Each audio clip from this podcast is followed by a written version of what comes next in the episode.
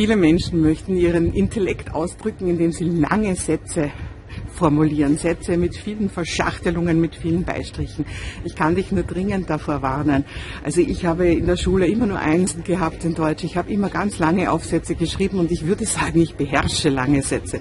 Aber ich mache das schon lange nicht mehr, weil ich merke, damit bringst du die Leute oft echt in eine Tieftrance. Nimm kurze Sätze in deinen Videos und vor allem auch in deinen Texten. Und dann wirst du die Menschen viel mehr abholen, als wenn du ganz lange, lange Texte machst, lange Sätze machst, die irgendwo am Ende, wo man schon gar nicht mehr weiß, wie das angefangen hat.